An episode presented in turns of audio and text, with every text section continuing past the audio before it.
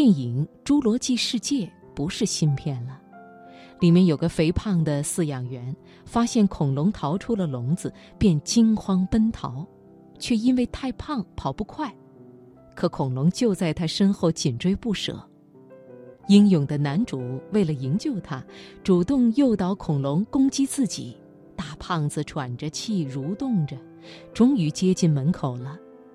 恐龙从后面一口把他叼住，就像青蛙吃蚊子一样把它吃掉。这寓意浅显到不说也明了。平常不注意锻炼身体，到关键时刻，就算有神队友助攻，也无济于事，只能沦为炮灰。我并没有想到会与一位年轻朋友重看这部电影，他刚刚哭过，鼻头红红的样子，像是只有四五岁的孩童，但其实他已经十七岁了。他是外婆带大的，从小西瓜中心的那一口一只鸡的两条腿，毫无疑问都是他的。他习惯了外婆的照顾，但也和外婆吵架，不吵不行啊。外婆节俭，剩饭剩菜永远舍不得扔，经常从冰箱里端出已经泛黄的米饭，他当然不吃，外婆就自己吃。这么好的外婆，为什么会突然倒下？半夜疾驰而来的救护车把她带走，爸妈跟着去了医院，只剩下她一个人在家。想到可能与外婆永别，她哭到了第二天早上。那天没早饭，他胡乱吃了个面包。出乎意料的是，也没晚饭。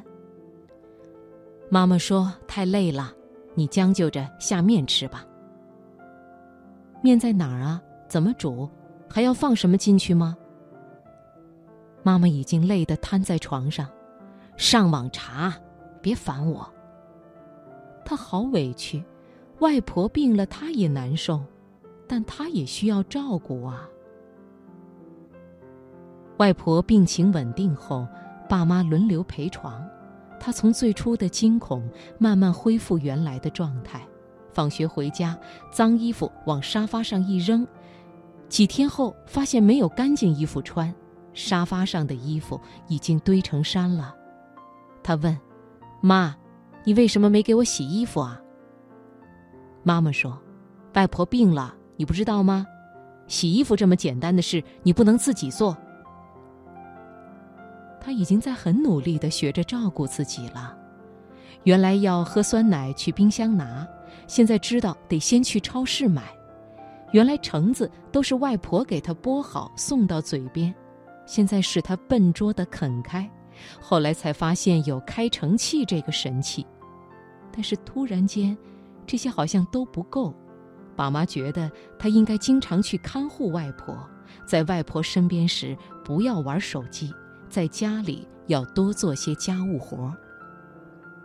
他不服气地跟我说：“家里并没有到山穷水尽的地步，也请了护工，完全没必要为了外婆影响我啊！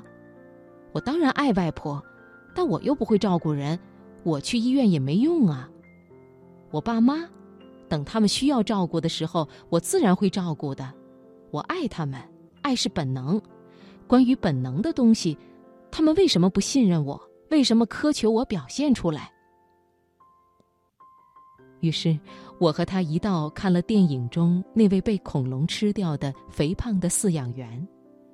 我的问题就是：逃跑是本能，在生死关头很自然的被激发，可为什么他跑不起来？爱也是本能，我相信你能被激发，但如果你的爱到了顶点，也就这种水平，你会不会伤害你爱的人呢？爱不仅仅是信任、依赖与安全感，也是具体的行动，像是到银行里把定期存折兑成现金，是父母曾经不论多么疲倦都抱着年幼的你，也是他们。此刻在年迈的外婆床前陪护，甚至可以说，生病的家人你都不能照顾，朋友危难时更做不到拔刀相助，心仪的女神出现，你虽然无比激动，但你知道应该怎么做吗？少年茫然地问我：“那该怎么做啊？”我说：“锻炼啊，就从现在起，从回家洗一个碗开始。”